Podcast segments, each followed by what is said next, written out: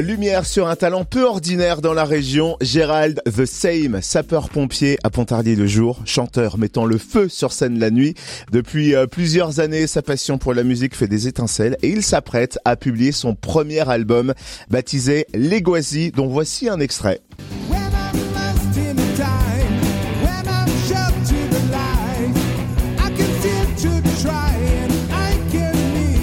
Gérald The Same, notre invité ce matin. On découvre les coulisses de l'enregistrement de cet album avec Gérald. Bonjour.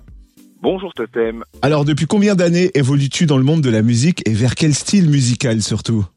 Alors là, ça a été, euh, je vais pas dire une longue traversée du désert parce que c'est pas le cas. Hein. Ça a été justement plein d'expériences, plein de rencontres, plein d'essais. J'ai comme vraiment commencé à chanter euh, sur scène en 2014 lors de concerts qui avaient été organisés pour les, les orphelins des sapeurs-pompiers de France. Et c'est là que j'ai vraiment pris goût à la scène. J'ai été repéré par euh, par un auteur-compositeur pour qui j'ai chanté et on a créé des musiques. C'est là que où j'ai sorti mon premier EP.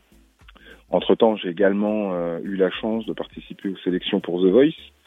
Euh, bah, ça fait cinq ans maintenant.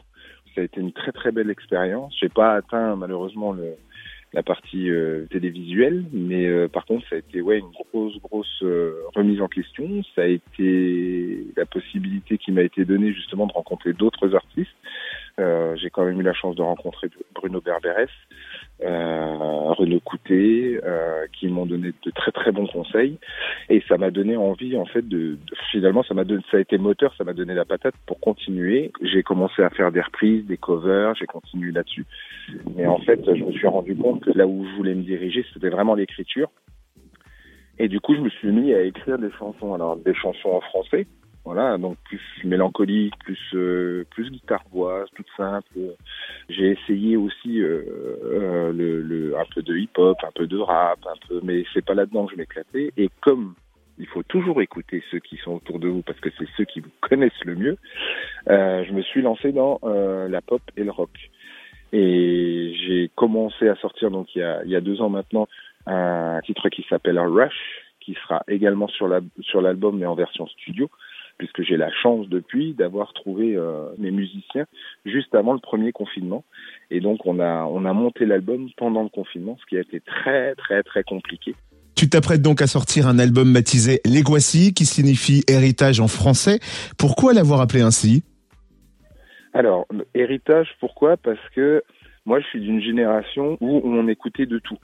C'est-à-dire, euh, moi, j'ai grandi euh, sur le côté rap hip-hop avec IAM, avec LTM, avec Tupac, avec Notorious B.I.G., Snoop Dogg. Et d'un autre côté, on écoutait aussi du rock.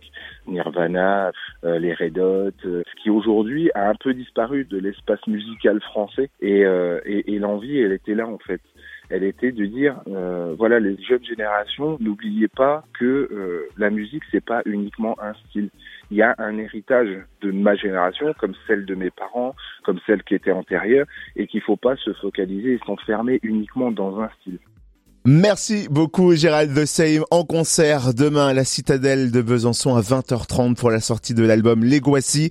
Plus d'infos sur la page Facebook Gérald the Same 973 et également sur citadelle.com.